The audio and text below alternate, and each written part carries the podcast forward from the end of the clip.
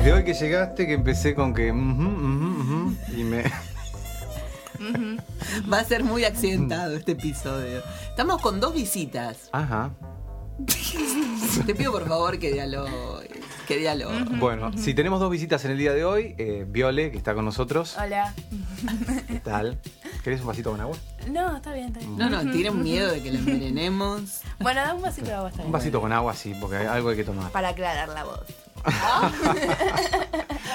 Bueno, Viole tiene experiencia en, en radio. eh, Va, básicamente ha, grabado algunos comerciales y eso, ¿eh? Así que. Ah, y desde bebé ha ¿no transitado sabías? todos los estudios de sabía. grabación. Sí. A ver, para. Para, para, Bueno, tiene problemitas de dicción nada más, así para. Garbarino Ah, eh, y no sé, el resto. Sí. divino. Ella tiene. Y así te pagas la colegiatura. ¿La qué? No sé. Totalmente. Sí, sí, sí, sí, sí. Claro, claro, exacto, sí. La universidad. Decir que sí. Oh, oh, mm, mm. Porque Brooke Shields, por ejemplo, que empezó a trabajar desde muy chica, ella con todo ese dinero se pagó la universidad, Ah, ¿sí? No, Claro. igual yo voy a ir a una universidad pública, así que quizás me compro ropa con la plata. los libros. Claro. No, quizás lo compro en Plaza Italia. Ay, pero qué mis... Bueno, pero también lo tenés que pagar. Bueno, No. pero no pago 250 pesos. No, pero Pago la paga. 50. Bueno, Claro. mira cómo ya sabe todo lo que va a gastar. ¿En qué vas a estudiar? Diseño indumentaria. Y bueno, vas a comprar las telas para hacer las ropas. No te vayas, Leo. Está bien, listo, anda. No, me acomodo. me Anda por allá, para el fondo. Ah, mira qué bien.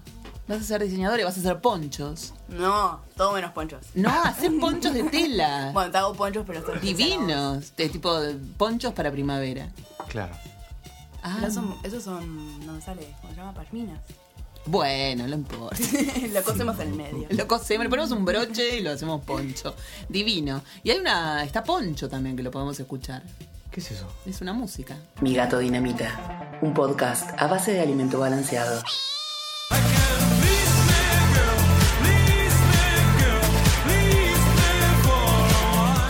Dos invitados, eh, Violeta y tenemos también a eh, Huertigol. Huertigol, que en unos minutos va a estar comunicado con nosotros a través Ah, de estoy Skype. Muy ¿eh? emocionada con Huerti. ¿De qué van a hablar ustedes? Vamos a hablar de Pratchett. Y de Claro, sus por eso. 40 libros, los que dejó, se murió el año pasado, es un escritor y, y era fanático de los gatos. Tenemos muchas fotos de él que hemos publicado Ah. en Mi Gato Dinamita con, con sus gatitos. Ajá.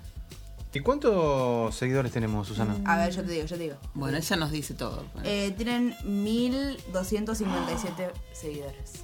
Miércoles. Ah, pensé que ibas a decir otra cosa. No, acá la que dice otras cosas soy yo. No, Susana, es Susana. Así que bueno, vamos a estar. ¿Y vos de qué vas a hablar, Violeta? eh, no sé, de lo que surja hablar. Bueno, estábamos hablando de la indumentaria. Sí. Sí. No sé mucho igual del tema. Como que por ahora es un plan a futuro. Pero está buenísimo. Sí, ¿Cuántos, sí, te- ¿cuántos años te faltan para terminar el colegio? Eh, pasé a cuarto la semana pasada. Ah, bueno, ya está. Ya está, ya un año más y termino la Y ya. ¿Te da un poco de nervios? ¿Qué? ¿Terminar? Sí.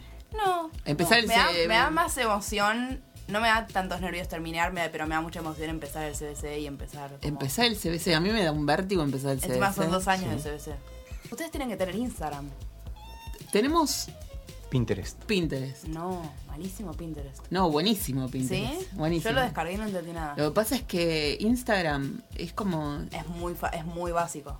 No, pero ¿cuántas redes sociales vamos a tener? Y. Las manejo yo, Violeta. Claro, encima ahora manejás el otro. Claro, manejo Keken. Manejo Keken la peli. Claro. Tengo que decirles a todos los oyentes que no me gusta el, nombre que Ken. ¿Por qué no? Estoy totalmente en contra. Está- Pero además enojada, ¿eh? Sí, divino Keken. Enojada. me y eso que ya tiene un papel en la película, ¿eh? Ah, sí, tengo un papel en la Te vamos a sacar, vamos a traer a otra chica. vamos a bochar. Vamos a, a traer una chica prodigio que No, venga no, no, acá. no quiere el nombre de ese nombre para la película. No, me gustaba te mucho enoja, la ¿eh? del psicólogo. Pero a nadie La le del psicólogo. ¿Qué es la del psicólogo? Se llamaba así la película. La del psicólogo. La del se psicólogo. llamaba la del psicólogo. Como la... No tenía Sí, nombre, sí, entonces sí, yo decía sí. la película del psicólogo, la del psicólogo. Sí. Y me Pero que Ken. lo- Pero que Ken no tiene nada que ver, por más que pase ahí. No, no es... Ah, y yo tenía una novela que se llamaba Whisky porque se la pasaban chupando. Y, Y bueno. bueno. Ay, perdón. Perdón. Me aclararon antes de entrar. No hables de esto, no hables de esto, no hables de Susana, esto. Y yo estoy hablando ¿Me de pasarías por favor un vaso? esto. Ay.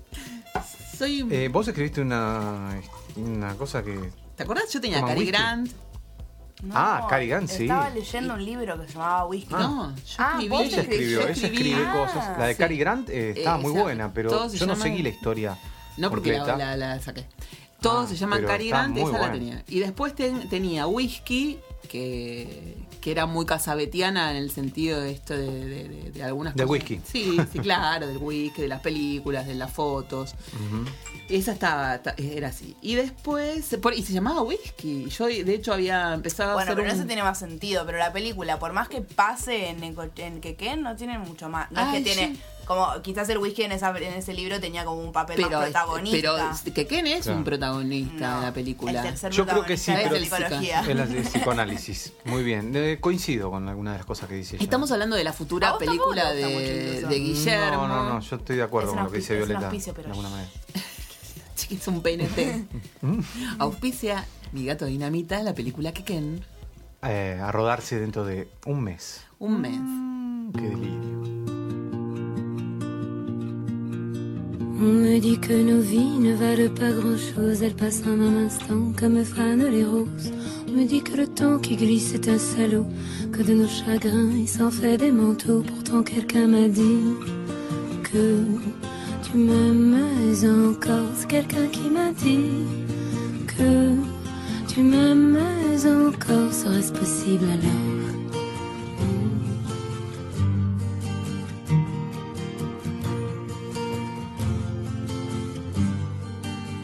On dit que le destin se moque bien de nous, qu'il ne nous donne rien et qu'il nous promet tout.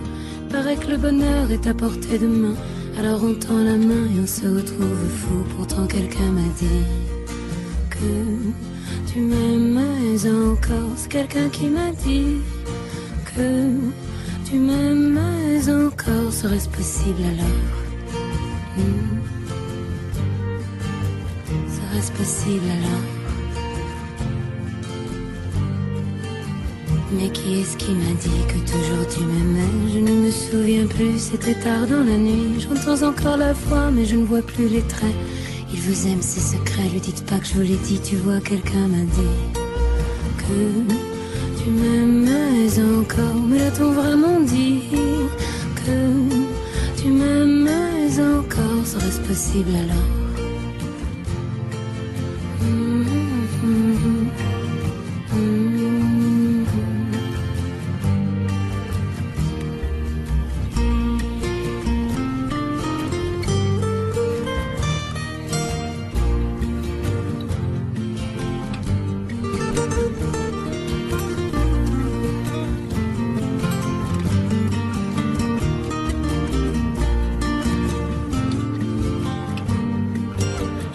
Me dit que nos vies ne valent pas grand-chose, elles passent en un instant comme fanent les roses.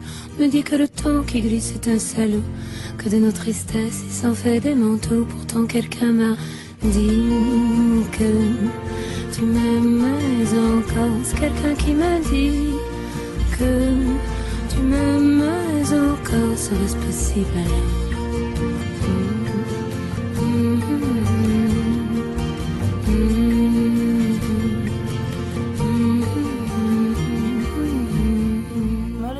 estoy vieja ya, cumplí 16 años la semana Feliz pasada. cumpleaños, 16 Violeta. años cumplió el otro día. Sí, feliz cumpleaños. La Cociné una lengua.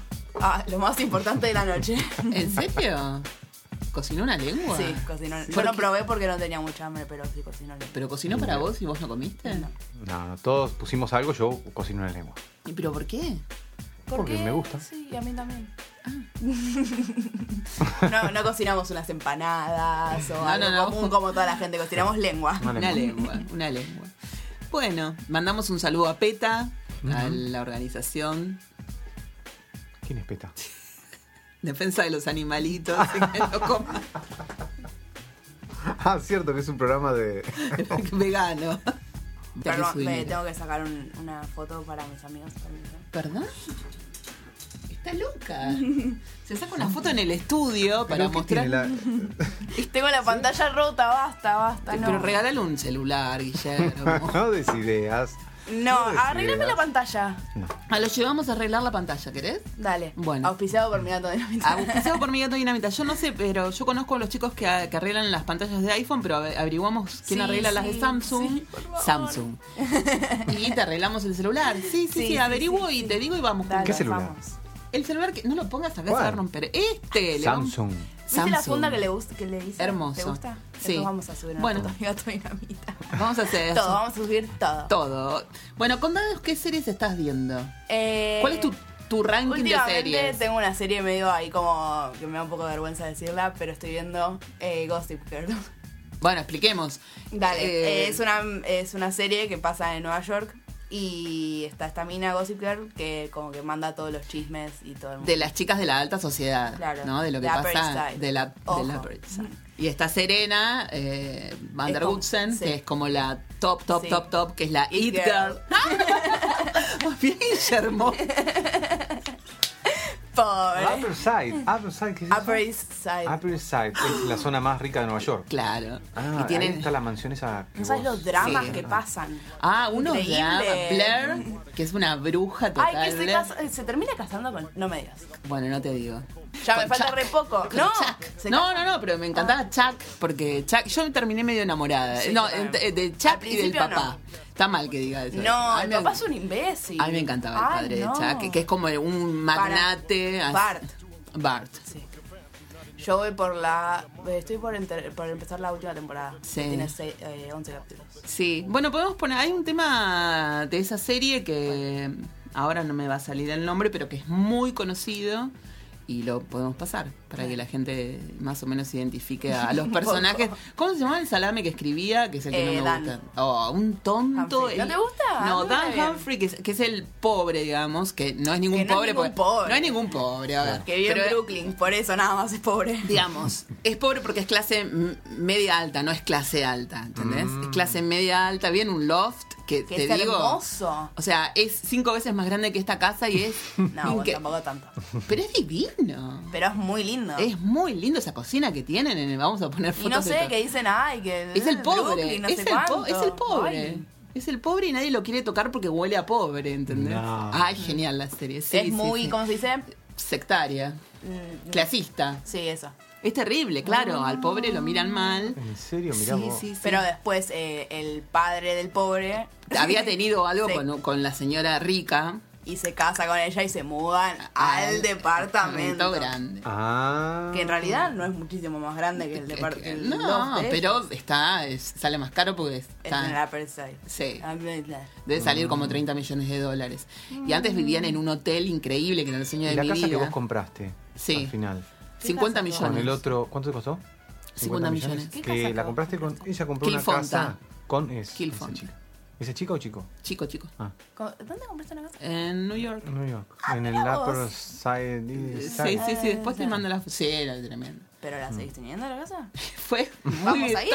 Fue todo virtual igual, ¿eh? Todo- está como está en proyecto. Ah, es una fantasía, Es una pero- fantasía, pues Bueno, van a venir a buscar. sueños son- Sí, no, pero se, se realizan, así que estamos planeando ya tener el, el Turner, el Hockney y el y el, de Elizabeth Payton en el living, los cuadros que vamos a comprar. Ah, cierto, sí, el ¿no? Turner. Sí, cierto. y el Stradivarius, que vamos a comprar Claro. un, un violín de 500 millones de dólares también. ¿Quién era que tenía un amigo tuyo? Tenía, ¿no? Sí, Ah. sí, sí, sí. Un chico de una, de, de una orquesta de tango tenía y se lo robaron. Sí, que no lo conté al final porque estaba buscando de la, la, la palabra de él y estaba de gira y no, no lo pude contactar.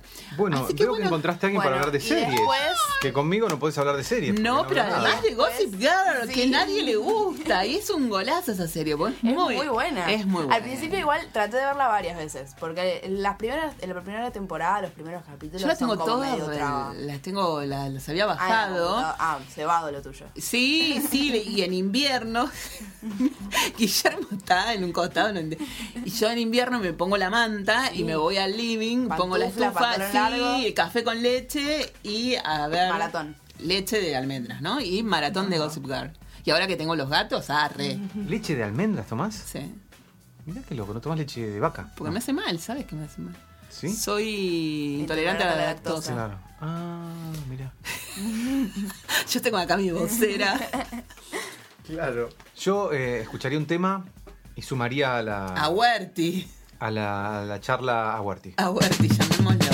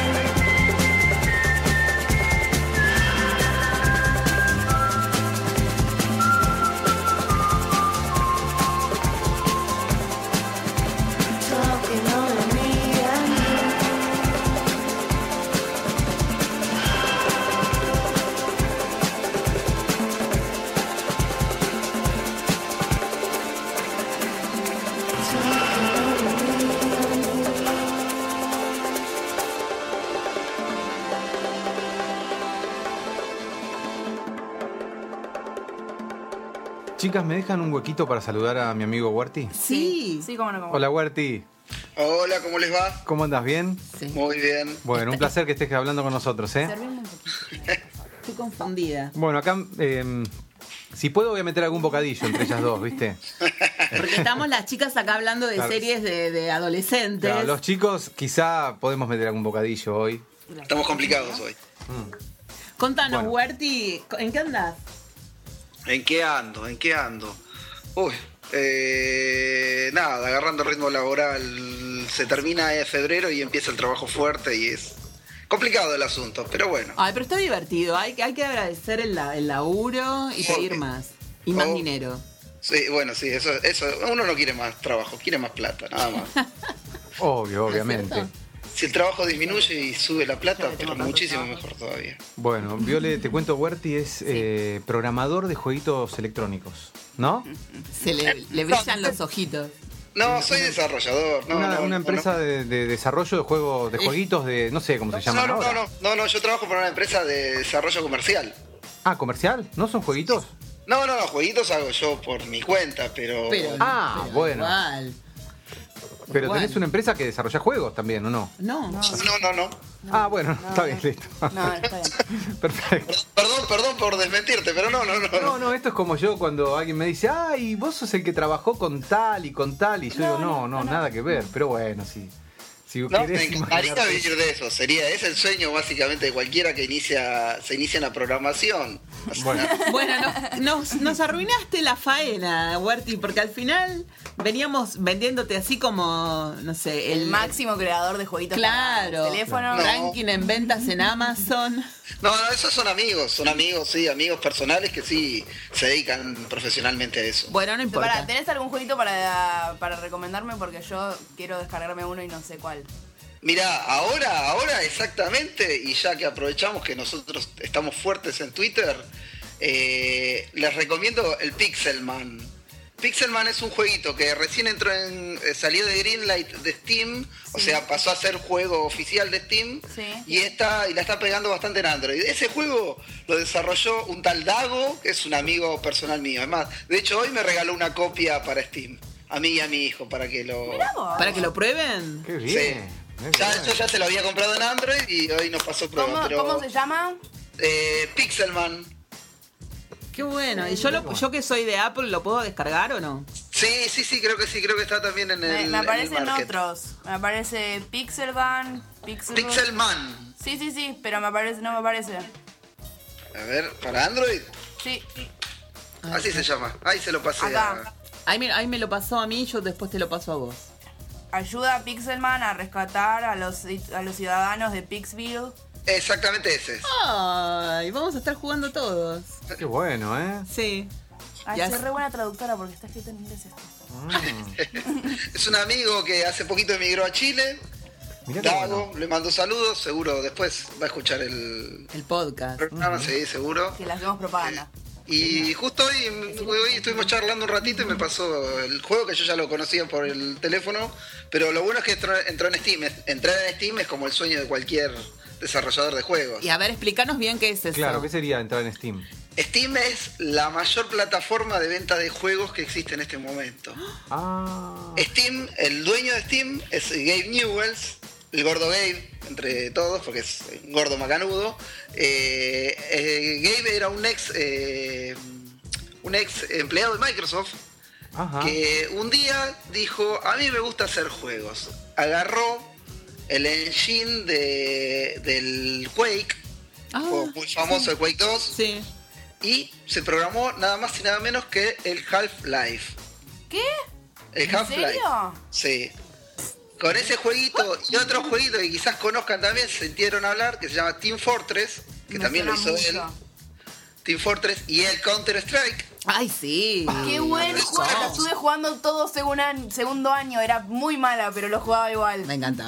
Todos esos juegos son de Gabe. Qué loco, pero eh, él armó un equipo Y para, para, lo- para hacer esos juegos. Inicialmente sí, era él y un par de amigos más. Claro, y, claro. y bueno, lo que hizo él, después vio el negocio de vender juegos online y fundó Steam. Steam hoy es una plataforma de Ay. miles de millones de dólares al año. Bueno, ahí tengo, ¿ves la forma de acceder a la mansión? Me caso con este señor. Claro. Y directamente, no me importa nada. Ya ves que perdí totalmente el sentido de la vida. Me voy a casar con el señor este millonario que hace jueguitos. Comparto los Re jueguitos con mis amigos. Te divertís, te podés mudar a Nueva York. ¿Viste? Me hallan. Y encima tiene fama de buen tipo, Gabe. Oh. Listo, ya bueno, está. Genial. Ar-. Arreglemos para el casamiento. directamente. Arreglemos, arreglemos que ya tenemos la modista, tenemos todo acá. Mira, y ahí no te va a hacer asco, ¿eh? ¿Después lo va a No, no, escuchar no. esto? Sí, lo va Bueno, a le mandamos un Le saludo. mandamos un saludo a Gay, Gay, Dave, ¿cómo es? Eh, eh, Gabriel, en realidad se llama. Sí, sí, sí. Y como, y como News Old, Old, Old Boys. ¿Tu mamá? No, debe ser gay para arreglar la fecha Está de sonando el teléfono, me parece que es gay. Uy, nos estamos matando por atender el teléfono. De- ¡Oh! Para, ¿estás bien? Hola. No es mi caso, no es mi caso porque nunca atiendo el Ah, teléfono. Ah. ¿Qué? Sí. Bueno, vamos a un tema. ¿Qué te gustaría escuchar, eh, Huerti? A ver, tuvimos tantos finados últimamente importantes. Lo tuvimos a Bowie, lo tuvimos a Coso, a- al de yo- Motorhead. Yo quiero escuchar uno de Bowie. Yo quiero escuchar uno de Bowie. Yo sabes que tengo ganas de escuchar, aunque no lo creas, no sé si lo van a tener a mano. Ramones de Motorhead. And now, a song, I was going to stop doing this song last year, yeah? But then another one died, so now we've got to fucking start all over again. This is now for Joey, Dee Dee, and Johnny Ramone. No, no, no, no, no, no. Joey, fucking Dee Dee, and Johnny fucking Ramone. A little better. Joey says thank you. Okay, you ready? Don't say anything. Roger Deepak! Thank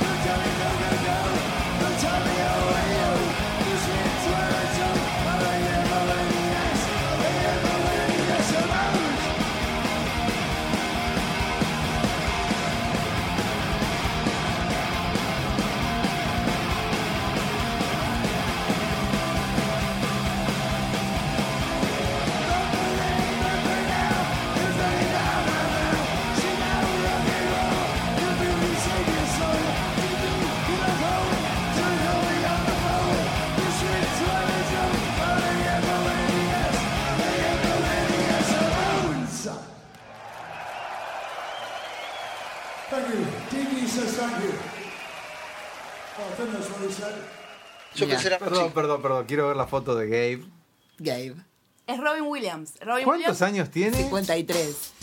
Es Robin Tiene, Williams. Ahora. en este momento tiene una fortuna personal de, bueno, no es tanta, 1200 Para- y ahora le pasamos la dirección. millones de dólares. 1260 millones de dólares. 1.200 millones de dólares. Sí. Ah, No, bico. qué decepción. Eso es el 2015, ¿eh? ¿Qué es más? ¿Qué es la, la fortuna que dejó a Malita? Claro, yo Claro, pensé lo mismo. Y mira que el actual ministro de Economía es el Albaceas, o sea Sí. que el 10% de esa fortuna es de él. No entremos ahí. No, no entremos, ya salimos, ya salimos. Ya estamos, salimos. No entramos, no entramos. Yo quiero hablar de jueguitos con él, pero mejor eh, hablemos del tema que... Ah, es que tiene mucho que ver con los juegos, Frachi. Pero ¿Ah, él, sí? él liga Ah. todo, él liga todo. Y me gusta hablar de estos genios de, de- de la informática y Que de conoce igual. ¿Por qué mandás me, a la mano así? me- me fascina hablar de eso, qué bueno. El otro día, bueno, hace un montón, no sé por qué el otro día, eh, vi el, el documental de Steve Jobs. Ah, divino. Me encantó. Lloré me mucho. Yo lloré también. ¿Cómo hacen esos mucho. tipos para crear todo eso, Huerti? Es increíble, ¿no? Quien pudiera, ¿no? Yo ¿Quién todavía no? Y entiendo... le, y le salió además. Viste, no entiendo todavía eh, eh, la conexión entre el huevo y la gallina o el software y el hardware. ¿Cómo es Yo eso? tengo, yo tengo una teoría. A Me ver. ¿Cómo fue el software y el hardware? O más te dedicas en que te salga algo, menos te sale.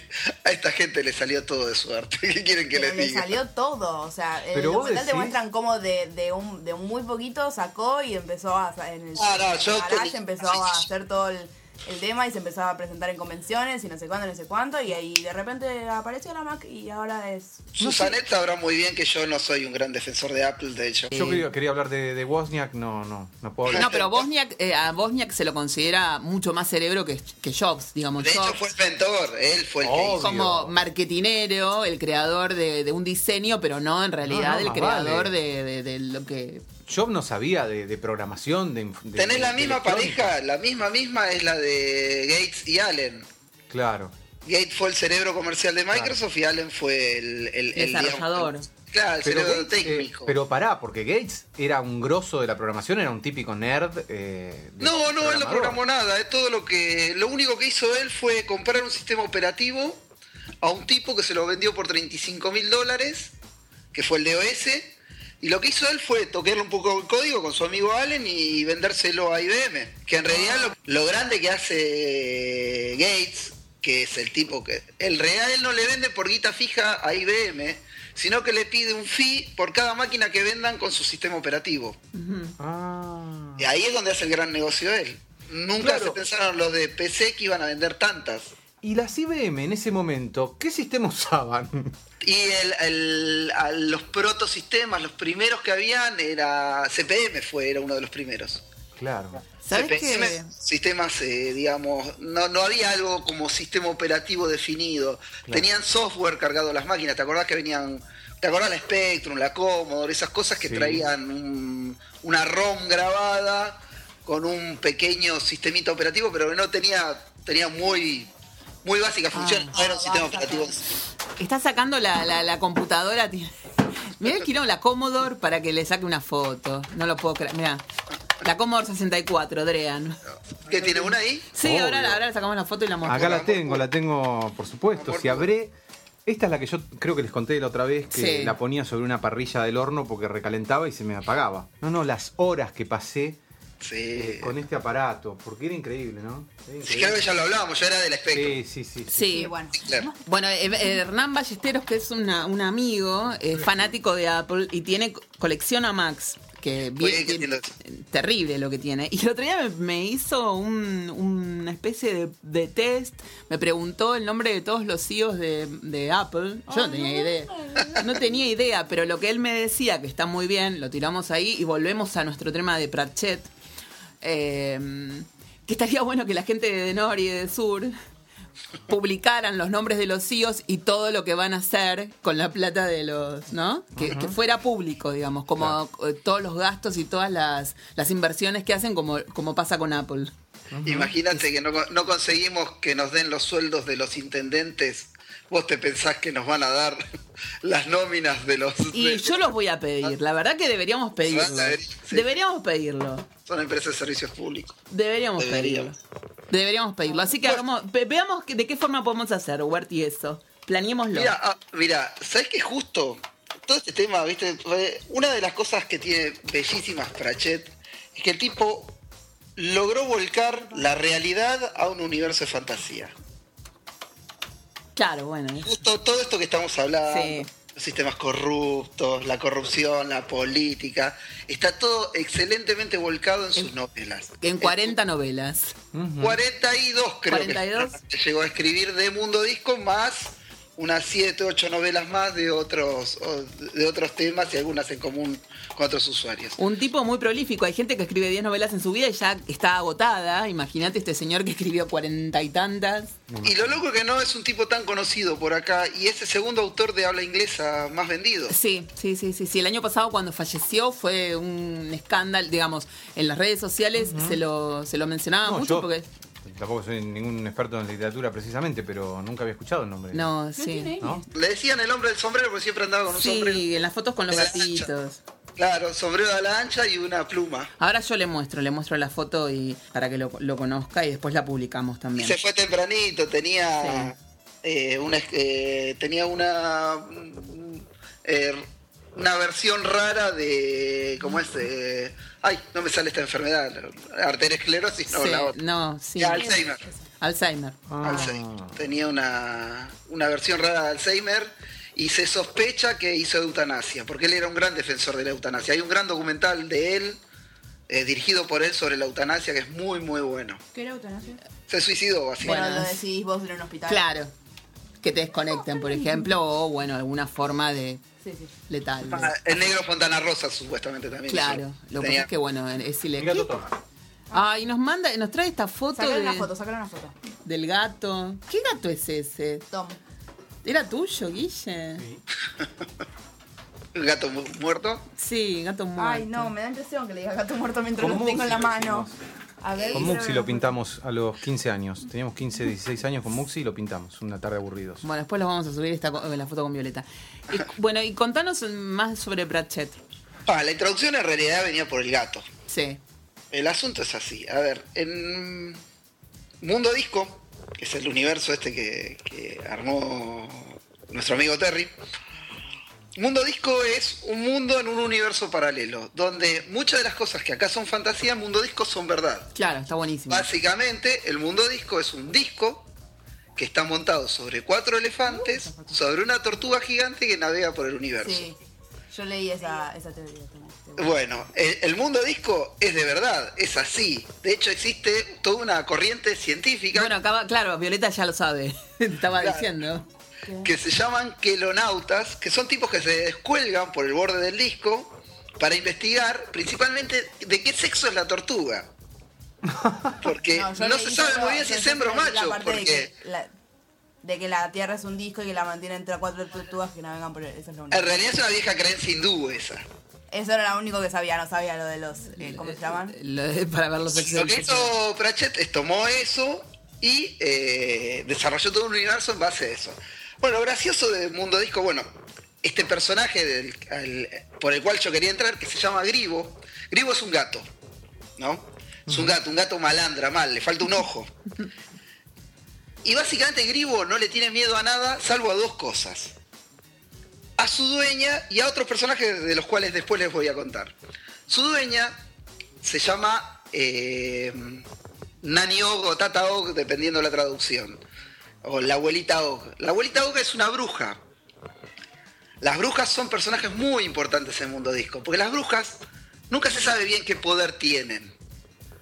Y no, es más, nunca a Nani Og, fuera de volar en la escoba, se la vio hacer un solo hechizo. La cosa es que Nani es muy poderosa, pero poderosa ¿por qué? Básicamente porque Nani vive en un lugar que se llama Lancre. Y es parte de lo que se dice la querrale o eh, la quelarre o concilio del Ancre. En ese lugar viven tres brujas. En realidad viven un poco más de tres brujas. En este momento creo que son cinco. Pero originalmente eran tres. Ella, Nani, que es básicamente la abuela, madre o tía de casi todos los habitantes del Ancre. Cuando uno va y preguntas, por ejemplo, por el guardia del castillo, la guardia del castillo van a ver que todos se apellidan Og. Pues son todos o nietos, o hijos, o sobrinos de, de, Nani Og. Nani Og es muy famosa, por ejemplo, por sus canciones de- de tono picante. Hay una canción que nunca la, la escribió en ningún libro, pero siempre habla de la canción del erizo y parece que no, no, no se puede ni siquiera escribir de lo, de, lo, de lo picante que es la canción. Es más, cuando se pone a cantarla todos se topan los oídos, nadie la quiere escuchar. Eh, es una vieja vaga, diríamos, entre... Y entre- fuma pipa. fuma pipa, chupa como una, como una esponja, es terrible, y siempre está contenta, nunca se la ve enojada. Nunca, nunca, nunca está en contra de nadie, salvo, salvo. Es borrachuza porque tiene la nariz colorada. Ah, sí, sí, sí, sí, sí. Y es más, consume el licor que solamente ella fabrica. Oh. Que solamente lo puede consumir ella y estos seres a los que Gribo también le tiene miedo. Gribo, o sea, a ver, para ponerlos en situación, Gribo mató un vampiro. Sí. O sea, Gribo no le tiene miedo a nada. Ma- Mató a un vampiro a arañazos porque se le acostó encima porque estaba durmiendo en el ataúd del vampiro. Blandito, el tipo se metió a dormir, el, el vampiro no se dio cuenta, se mandó en el ataúd y lo mató dentro del ataúd. A un vampiro. que Está bien. supuestamente- bueno, el asunto es así. Gribo tiene, digamos, le tiene miedo a Tata, le tiene miedo a otros seres y tiene un par de personajes más del disco a los que, cuales les tiene respeto. O sea que nunca se midió, pero sabe que puede llegar a perder, a ganar, pero puede, o puede llegar a salir igual. Uno de ellos es un gallo. Es el gallo de otra bruja que vive en otra parte del disco, que es una bruja negra, o sea, una bruja vudú. Con el gallo se han medido, nunca pasó nada. Y el otro es el equipaje. El equipaje, bueno, el equipaje abre toda una rama completa del disco. Lo que tienen las novelas de Mundo Disco es, son varias líneas, digamos, de, de historia. Y cada una de lo, lo bueno que tenía Pratchett era que escribía una novela, dejaba esa historia por un lado y seguía con otra de las historias. La línea de las brujas es una. La otra línea es la que transcurre en la, eh, que son varias de las líneas en real- en realidad. La ciudad principal del disco se llama Ankh-Morpork. Bueno, Ankh-Morpork, que es la ciudad esta, obviamente eran dos ciudades, Ankh y Morpork, unidas las dos por el río Ankh. Que el río Ankh dice que cualquiera con poca creencia religiosa lo puede cami- cruzar caminando de tan contaminado que está. De risa. Es más, vieron que todas las De ciudades tan tienen- contaminado que está. Claro. Es más, dicen que si vos te tirás de uno de los puentes de- que hay que cruzan el, el Ankh, es más probable que te mueras de romperte la cabeza que de ahogarte. Ajá. La ciudad esta de Ankh-Morpork, viste, todas las ciudades tienen un souvenir típico. Vos vas a París, te llevas la Torre Eiffel, de Londres te llevas un colectivito. Bueno, lo que te venden en Ankh-Morpork es olor embotellado. Ay, qué bueno. Buenísimo. Genial. Sí, sí, sí. Dicen, no destapes nunca la botella de olor embotellado No, de. Ankh-Morpork en otro lugar que no sea en Ankh-Morpork. Porque podés morir. Sí, podés morir y contaminar un área bastante grande. Ay. Ay, él que está en contra de la contaminación. Bueno, todos en realidad. Bueno, en en Ankh-Morpork hay una, una universidad que es la famosa Universidad Invisible, que es donde estudian todos los magos del planeta. Todos los magos van a estudiar ahí. Se llama la Universidad Invisible, pero se ve. ¿eh? Ah, mira, cagaron a Harry nada. Potter. Sí. Claro, no, di- sí, digamos que es al revés, me parece. Sí. O sea, tuvo, tuvo una gran inspiración esta chica. Pero en muchas cosas. Sí, Rowling tuvo mucha inspiración No, en muchos no. lados. No, no, sí, sí, no. sí, en Pratchett muchísimo, es imposible No no, estar. pongamos- O sea, no. después de Tolkien en literatura fantástica viene Pratchett. O sea, y no, no. sí, y sí. Bueno. Bueno, y lo que tiene No la a Harry Potter es- porque se pudre todo acá, ¿eh? Ah, Hay alguien en la. En... ¿No te gusta Harry Potter? Ah, me Ah, encanta. ah, no. A mí me encanta, a mí me encanta. No, a mí no. Yo los devolví los libros, los compré y dije, esto es una, esto es una vergüenza y los devolví. Ay, ¿por. De- serio? sí, ah, el- Pero no escuchaste a Pesetti que dice, yo leí Harry Potter y me gustó. Y te tiene que gustar, te tiene que gustar. Bueno, está bien. ¿Qué tiene que ver? No, a mí me encanta Harry Potter. He ido a, con- a una convención. Ah, te voy a, te voy a, te, voy a juntar con Aldana Rey, que es, que es una amiga de mi gato Si ves la película Dinamita. conmigo, soy tipo fan facts. todo Yo las vi todas, ¿eh? Yo las vi todas y me gustan porque tienen dragoncitos, bebés y todas esas. No se olviden que Harry Potter inició un montón de chicos en la lectura. Paga- Bueno, bueno, está bien, está bien. Sí, antes de que me vinieran los celulares que ya no leen más, pero bueno. No, siguen leyendo, ella sigue leyendo. Le vamos Mirá, a regalar unos para mi libros. cumpleaños me regalaron este libro de Woody Allen. Puede llegar a ser un poco molesta porque las traducciones que había eran españolas. Tiene, tiene el de Tusquets, que es la misma traducción que tengo yo y es terrible. Te molesta, Es sí, un dolor. Pero le, vamos a empezar, le, le vamos a regalar entonces eh, algún libro de Pratchetta a Violeta. Y obviamente tiene que empezar con el color de la magia, que es el primero. Ajá, así que Pratchett es eh, el mm, autor de literatura fantástica después de Tolkien, decís. Para mí es, sí, princip- es, digamos, está Tolkien y atrás está Pratchett. Sí, yo opino lo mismo. De hecho, por eso no podía ser amiga de Rowling yo. Después podemos decir Úrsula K. Le Guin Sí. millones de autores más. Pero Úrsula va en el, en el ranking número uno de mujeres. Lo que pasa, Úrsula a mí me gusta más como escritora de ciencia ficción que de fantasía. Es genial. A mí Los Desposeídos me parece una de las cosas más lindas que se- han escrito en el universo. Hay una película que se llama El Club de Jane Austen, algo así, donde lo único bueno de esa película, pues la verdad es que yo soy fanática de Austen, pero el- la, película es malísima, es el personaje masculino, cuyo nombre ahora no, no recuerdo, pero que es fanático de Úrsula y le recomienda a una de, a uno de los miembros de, de- de este club de Jane Austen que lea a, Úrsula y le regala todos los libros. A ver si, si querés leer feminismo en serio, Úrsula es lo más. Sí. ¿Querés leer anarquía en serio? Después de, digamos, leer a Tolstoy, tenés que leer a Úrsula. Sí, yo tengo las obras completas en casa y es un Ah, golazo. Se te cae en un pie y te lo rompe, pero. No, no, no es una gloria. Lo- el- la mano izquierda de la oscuridad, Ese es el top, el número uno. ese es hermoso ese Sí. libro.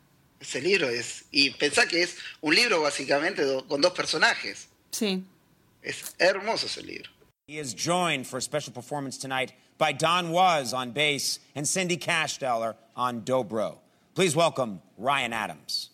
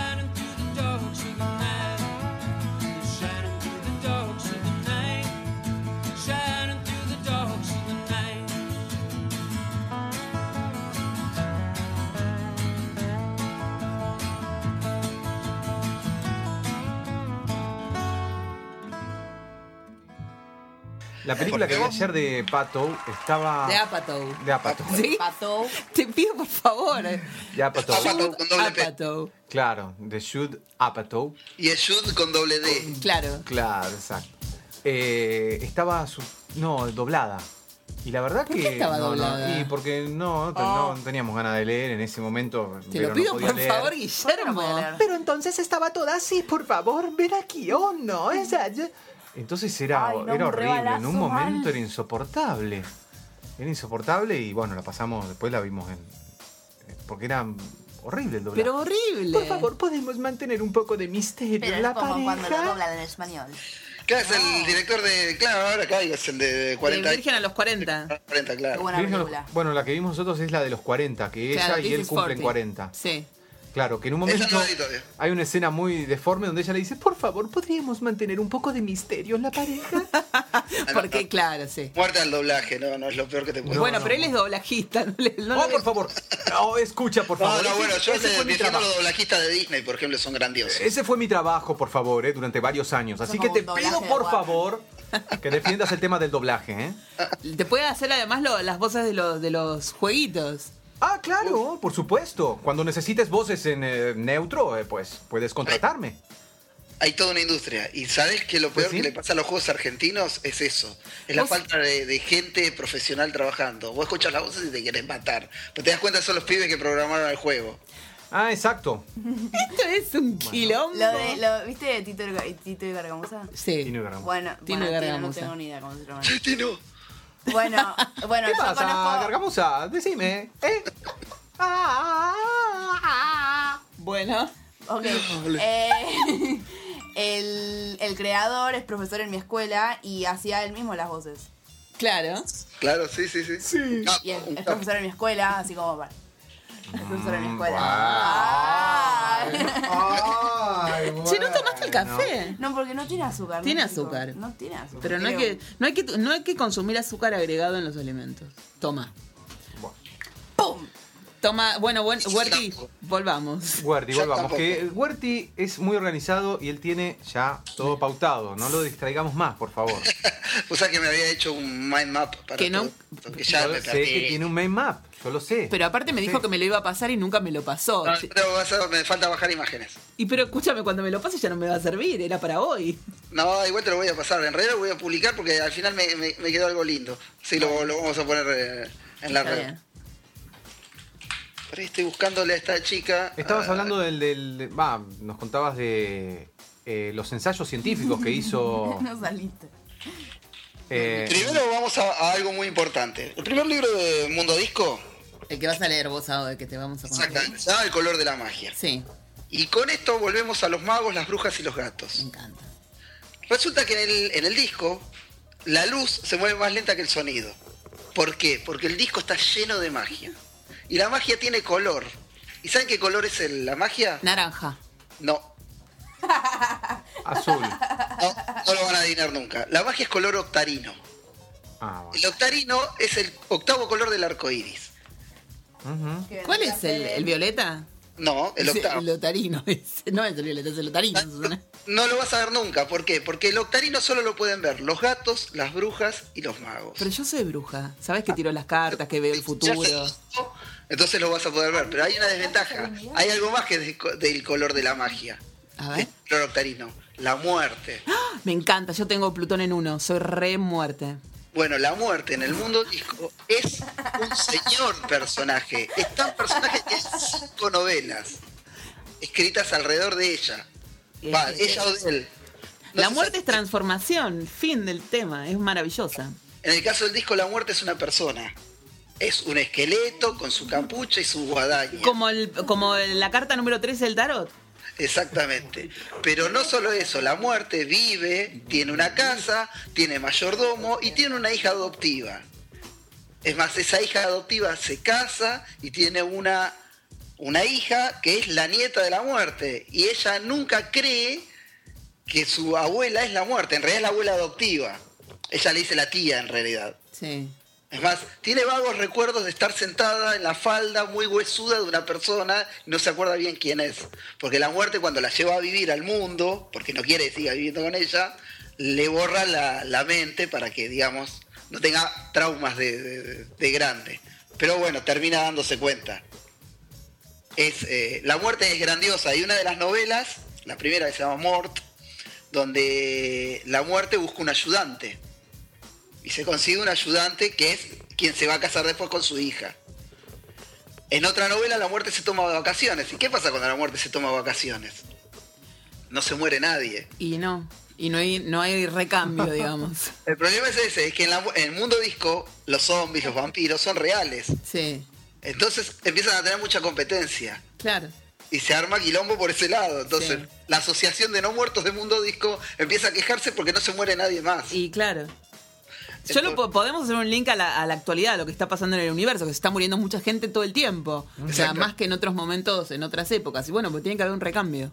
Y sí, sí, sí, sí. Bueno, volvamos a Pratchett, porque Guillermo se está desmayando.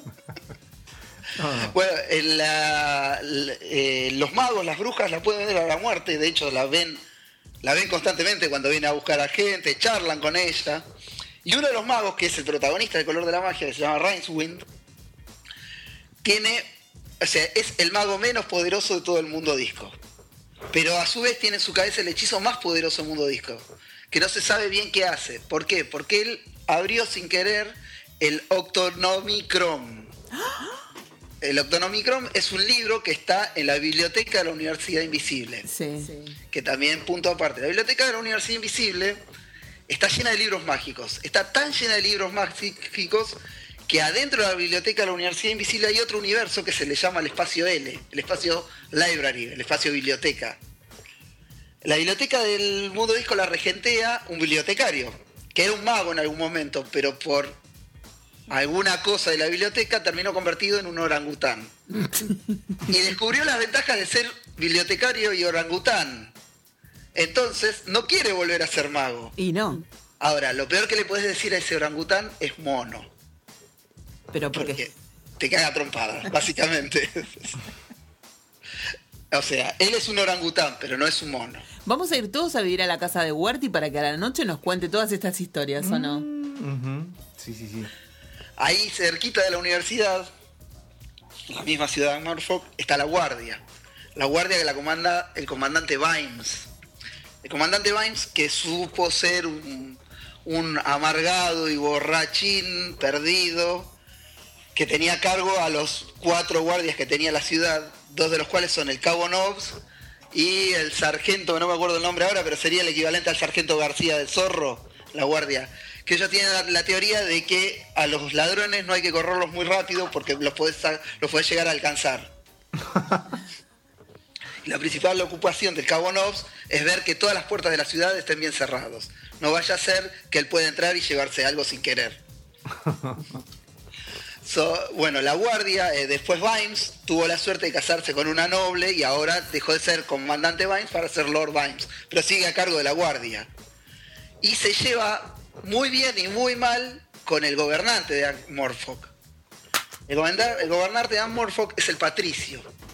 El patricio logró desarrollar algo que es muy especial en, el te- en cuanto a política. El patricio maneja la ciudad a base de gremios. En, la- eh, en todo el No disco- a alguien. Sí, sí, sí, tal cual. Bueno, ahora van a, empezar, van a empezar a ver reflejado un montón de cosas de la realidad. En la ciudad hay gremios para todo. Pero para todo, para todo. Hay gremio de. Hay gremio de como es, carpinteros, hay gremio de artesanos, hay un gremio de escritores, hay un gremio de alquimistas, pero tenés gremio de ladrones, gremio de bufones, gremio de asesinos. Ah, bueno. Y son legales. Ajá. O sea, entonces cuando a vos te roban, te tienen que dar un recibo. Ajá. Y cuando matan también. Y cuando matan, obviamente, tiene que ser bajo los servicios contratados. No se te vaya a ocurrir a vos robar sin pertenecer al gremio, porque el gremio se va a encargar de que vos no robes más. Lo mismo te va a pasar con el gremio de asesinos. Ajá. De esa manera, Factura C. de esa manera, claro, eh, lo que tiene el, eh, eh, como es el patricio, es controlada la ciudad en base a los gremios. Y hay robos. pero sabe que nunca se van a disparar los, ro- los robos. Pues tiene sus arreglos con el gremio de ladrones. Hay asesinatos, obvio que hay asesinatos, pero nunca más asesinatos de los necesarios. Claro. Por otro lado, el Patricio tiene secuestrado a uno de los más grandes pensadores del disco. ¿Cómo se llama este pensador? Es un gran inventor. Ha inventado cañones, máquinas de volar. Ah, Es un gran pintor. ¿Cómo se puede llamar este, este señor? Me, ¿Cómo me se- viene Da Vinci, A mí también. Es- bueno, pero ¿cómo se llama Da Vinci? Leonardo. Leonardo. El problema es que Vinci no existe en el disco. Ajá. Entonces no se puede llamar nunca Leonardo da Vinci. Se llama Leonardo da Quirm. Quirm es otro reino, un Ah. reino renacentista que existe en el, en el disco. Claro. Y a Leonardo lo tiene secuestrado, pero en realidad no lo tiene secuestrado, porque Leonardo está absolutamente feliz, porque lo tiene en un atelier donde él se puede dedicar a pensar y a divagar todo el día. Y lo que hace el Patricio es aprovechar estas cosas que inventa él para, digamos, introducir tecnología en la ciudad. Algo que me, me- mira, me estaba acordando, vamos a hablar de religión. En Mundo Disco los dioses existen. Y acá también. No, pero en Mundo Disco existen en serio. O Es sea, más, que vos podés charlar con Acá Dios. también. Acá es- también. Puede venir a cascotear la ventana un dios si hablas mal de él. Y está bien, acá también. Vos, vos no, ah, vos no crees en eso, yo sí creo. Eh, bueno. Dios castiga sin palo y sin piedras. Vos te mandas una cagada, Dios te tira abajo el techo. En Mundo Disco, los dioses tienen poder en base a la cantidad de gente que crea en ellos. Es más, la creencia de la gente materializa a los dioses. El principal dios de Mundo Disco se llama Om. Y aunque no lo creas, es la religión más importante del Mundo Disco. Pero el dios no tiene poder, porque en realidad nadie cree en Om. Como acá. Es más, Om, la, la- la religión de Om sostiene que el mundo es redondo. Que el mundo no es un disco, el mundo es redondo. Es más, hay una frase que dice, hay, hay una, una de las novelas que se llama Dioses Menores, que habla exactamente de un profeta de Om y la primera manifestación real de Om sobre la tierra. Es excelente, Dioses Menores, porque habla de la requisición, que es el equivalente a la Inquisición acá, eh, y de cómo gracias a la requisición y a, que todo el mundo va a la iglesia y cumple con todo lo que dice la iglesia, la gente no cree en Om. En realidad va a la iglesia porque la iglesia los tiene eh, obligados a ir. Y ¿se acuerdan que yo les dije que, que Nani Og eh, odiaba a solo a, a un determinado tipo de gente? Bueno, odia a los eh, a los eh, como a los predicadores de Om. Los predicadores de Om son exactamente lo mismo que los testigos de Jehová. Ah, bueno. Uno de los agentes de la Guardia Mundo Disco se llama Agente Visita. Tiene unos nombres mucho más largos. Es el agente que te visita a tu casa, preferentemente los sábados o domingos a la mañana, para llevarte la palabra de Om. Ese es el nombre completo. Pero bueno, todos lo conocen por el agente Visita. Y no pierdo oportunidad para regalarte un panfleto sobre la verdadera palabra de Om. Son muy graciosos. En uno de los discos, eh, de hecho el último que leí yo, que se llama Carpe Jugulum, que es, eh, digamos, una historia de vampiros, eh, hay uno de los sacerdotes de, de Om que tiene un gran protagonismo y es muy gracioso porque termina enamorado de Agnes Nid, que es una de las tres del- eh, brujas del concilio del Ancre. Es muy, muy, muy, muy buena esa novela. En realidad no hay una mala de, de Mundo Disco. Escúchame, ¿las le- ¿leíste las todas? No, yo voy por la 25. Tengo amigos que sí, las leyeron todas. Lo que me había pasado a mí es que en un momento eran muy difíciles de conseguir. En un viaje a México en el 2000, eh, en una librería ahí frente al... eh, ¿Viste el Palacio de las, de las Bellas Artes en México? No conozco México. De- Bueno. No conozco México a, a nivel, o sea, fui por trabajo nada más. Ahí en, el, en México, en el DF, enfrente donde está eh, la Alameda, Sí, la- la- que está la famosa pintura de Diego Rivera. Sí. Bueno, ahí está el Palacio de las Artes. sí. Es muy bonito. Y yo entré justito que estaban cerrando, entonces dije, bueno, paso por la librería. Y en la librería me encontré con cuatro libros de Pratchett, que me los traje todos, obviamente. El problema era que eran libros que estaban muy adelantados a como yo los iba leyendo. Y ahí me leí el libro 22, que es The Last Continent, el último continente, que habla sobre una tierra muy parecida a Australia. Es más, es muy gracioso porque los magos, acá los protagonistas de esta novela son los magos, incluido Rincewind. Uno de los magos se encuentra con el dios creador del mundo para la religión maorí, digamos, que son los habitantes de, de ese continente. Y el tipo encuentra que el tipo pinta los animales que va creando, los va pintando en una piedra. Y el mago dice, déjame pintar a mí. Y uno de los magos lo mira y dice, ¿qué estás pintando? Dice, un pato. ¿Cómo un pato? Pero los patos no tienen cuatro patas. Ah, ¿no? Dice, bueno, así es como surgieron los ornitorrincos. Chameleon, chameleon, chameleon day. Mi gato dinamita. Chameleon, chameleon, chameleon ¿Vos lo day. conoces al señor Cucu? Sí, Twitter. Bueno, le compré el libro. Ajá. Los gigantes, que es muy bueno. Los Gigantes, digamos. Los Gigantes es la novela de, del señor Cucú que la, la editó eh, hace muy poquito. eh. Claro, y la, está- y la vende él. Es más, se la, se todavía, todavía no la recibí. Yo la, la leí hasta donde él la publicó. Yo también, y, no, y nos dejó sin el final. Claro. La fue entonces, publicando online. Pero, eh, la verdad se lo recomiendo que lo compren porque es grandioso. Me encanta cómo escribe. Sí, ayer nos peleamos, por eso no lo pienso recomendar demasiado, pero nos peleamos porque dijo que él dijo algo muy feo, dijo que, mm, Ah, que el negocio de la música eh, hacía cosas horribles para gente con gusto dudoso como el mío. Pero es re cabrón, no te tenés No, pero nos queremos mucho, por eso me, me, me, me, me- me- chicanea así el señor Cucú. Lo vamos a sacar próximamente para que nos hable de la novela y para que cuente, hable sobre los gigantes acá también en, en Mi Gato Dinamita. Porque además, bueno, es un chico muy prolífico, ya está que escribe todos los días, ya está pensando en su próxima novela y me parece muy bien. Tinto va a dedicarle la pastilla de, de hoy a Leonard Cohen. A Leonard Cohen. Uf, uf, ¿A- ¿Vos estás de acuerdo? totalmente. Si bien luego de más de un año de hacer este podcast, está perfectamente claro que aquí en Mi Gato Dinamita hablamos de cualquier cosa sin ningún tipo de miramientos, también podemos afirmar que hay cierta metodología oculta detrás de la locura y una extraña coherencia en donde solo parece haber caos. Y como aquí en este apartado, hace un par de programas mencionamos a Hallelujah como una de las canciones más elegidas para velorios y funerales, y hace solo una semana dedicamos varios minutos a hablar de longevidad, entonces hoy vamos a enfocarnos en el longevo autor de aquella hermosa canción, el cantante, compositor, pintor, novelista y poeta canadiense Leonard Cohen, que nació en Westmount, un pueblo de la provincia de Quebec, hace ya más de 81 años. Activo en el mundo del arte desde mediados de la década del 50, no hay duda de que junto a quizás Bob Dylan y Paul Simon, es uno de los pocos artistas surgidos en aquella época que dejaron su marca a lo largo de la segunda mitad del siglo pasado. Y aún hoy, ya entrados firmemente en el siglo XXI, continúan siendo relevantes e influyentes. Sin desmerecer su enorme carrera literaria que a la fecha cuenta con más de 10 volúmenes de poesía y dos novelas, y le valieron un gran reconocimiento al mundo de las letras que tuvo su punto mayor en el premio Príncipe de Asturias que recibió en el año 2011, en estos breves minutos nos concentraremos en su no menos celebrada trayectoria musical.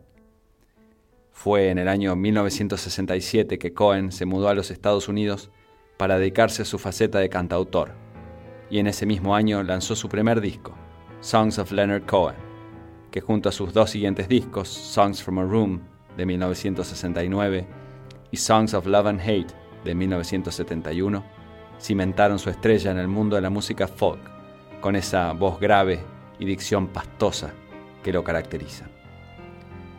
Pero Cohen nunca tuvo miedo a experimentar musicalmente y apartarse de lo esperado. En los años 70 agregó una banda completa y arreglos más complejos a sus canciones en sus giras, y hasta Phil Spector produjo uno de sus discos en una accidentada relación profesional llegó al punto de que Spector amenazara a Cohen con una ballesta. Más adelante, Cohen comenzó a incorporar elementos de jazz y música oriental a sus composiciones y ya en los años 80 no tuvo empacho en sumergirse en el mundo de los sintetizadores para su celebérrimo disco I'm Your Man. Sus giras constantes, las versiones de sus canciones por otros artistas de primera línea y el uso de sus canciones en las bandas de sonido de películas de gran popularidad como Pump Up the Volume con Christian Slater o Natural Born Killers dirigida por Oliver Stone con guion de Quentin Tarantino, hicieron que la música de Cohen llegara a nuevas generaciones y se mantuviera vigente hasta nuestros días. Pero no hablamos hasta ahora de lo que seguramente sea el atributo más notable de la música de Cohen, sus letras, espirituales sin ser evangelizadoras, mundanas sin ser ordinarias, a mitad de camino entre lo inescrutable y lo accesible, con una poesía que deja perfectamente claro el trasfondo literario de su vida. Y como podríamos seguir hablando por largo rato, sin poder articular qué es lo que hace tan especial a la lírica de Leonard Cohen, permítanos ilustrarlo con un ejemplo contundente con el cual cerraremos nuestra pastilla. Se trata de la canción Boogie Street, con letra de Cohen y música de Sharon Robinson, una de las muchas cantantes y compositoras con las que colaboró a lo largo de su carrera. El origen de Boogie Street, según el propio autor, surge de una calle en Singapur llamada Boogies, nutrido punto de comercio informal durante el día y epicentro de la zona roja local por las noches. Cohen toma esa idea como punto de partida para una reflexión sobre ese conflicto constante dentro de cada uno de nosotros entre lo mundano y lo perverso, lo anodino y lo excitante. Esta versión en particular está interpretada junto a Leonard Cohen por la mismísima Sharon Robinson y grabada en vivo durante una presentación en Londres en el año 2008. Y es, si me permiten la desaforada consideración, absolutamente sublime.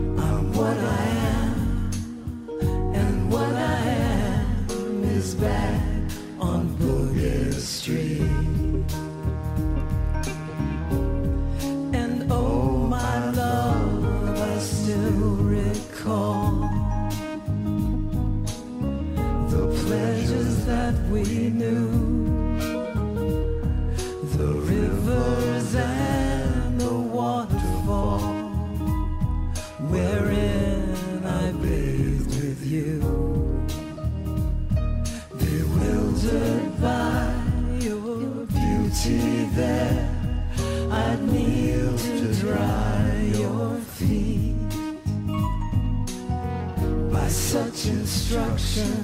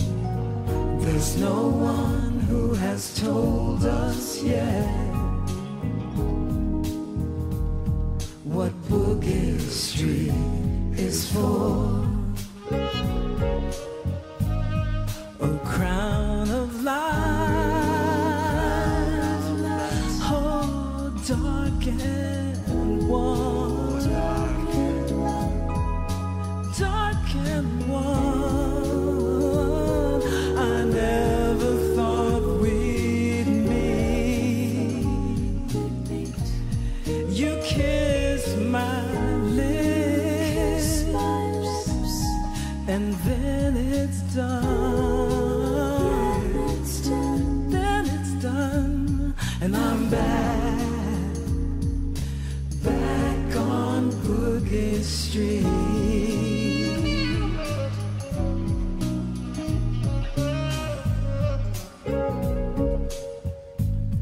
A sip of wine, a cigarette,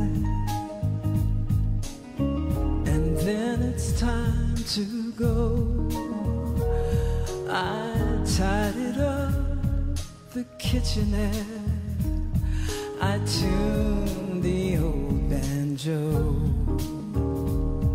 I'm wanted at the traffic jam.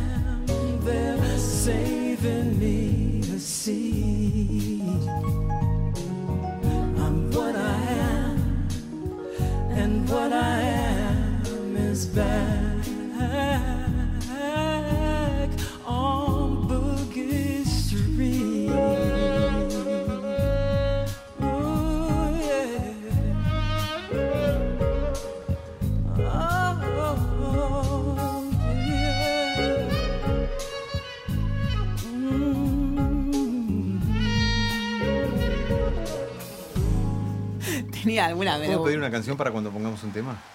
¿Cuál? Porque hace rato que quiero escuchar, me, am- me amagaron con David Bowie. eh, Ah, ¿querés poner un tema de Bowie? quiero poner uno. Dale. Eh, Lazarus. Ay, hermoso. ¿Lo la- vieron? Sí. Es Sí. impresionante el loco. videoclip. Sí. Eh, y es impresionante lo que dice. Y lo lanzó dos días antes de morirse. Sí. Y, y la Sacó letra. el disco entero. El disco ¿Eh? entero. El disco entero. Claro, el disco entero. Y bueno. Me ¿Lo parece- siguen a, Da- a Duncan, al hijo? Sí. Es un fenómeno, Duncan. Duncan nació un día después que yo. Ajá. O sea, cumplió, creo, el 18 de febrero del 70 nació. Y fue a la misma, al mismo colegio que fue Luca Prodan. Claro, claro. Sí. Ay, chicos, tenemos. Toda la data Bueno, que yo, eh, Viste, Duncan ahora está dirigiendo la, la película de Warcraft. Sí. La estrena ahora. Y las dos películas que hizo son geniales. Es muy buena, ¿Qué es muy buena. hizo? ¿Vieron Moon? Y la, la otra no. La otra es eh, Source Code. Esa no la vi. Me, me acordé porque el otro día tuiteó, le había mandado porque va a ser papá. Y la cartita que le había mandado a Bowie contándole que iba a ser papá y te- se te caen las lágrimas. Mm. Y la publicó en Twitter. Pongamos el tema. Vamos a poner el tema.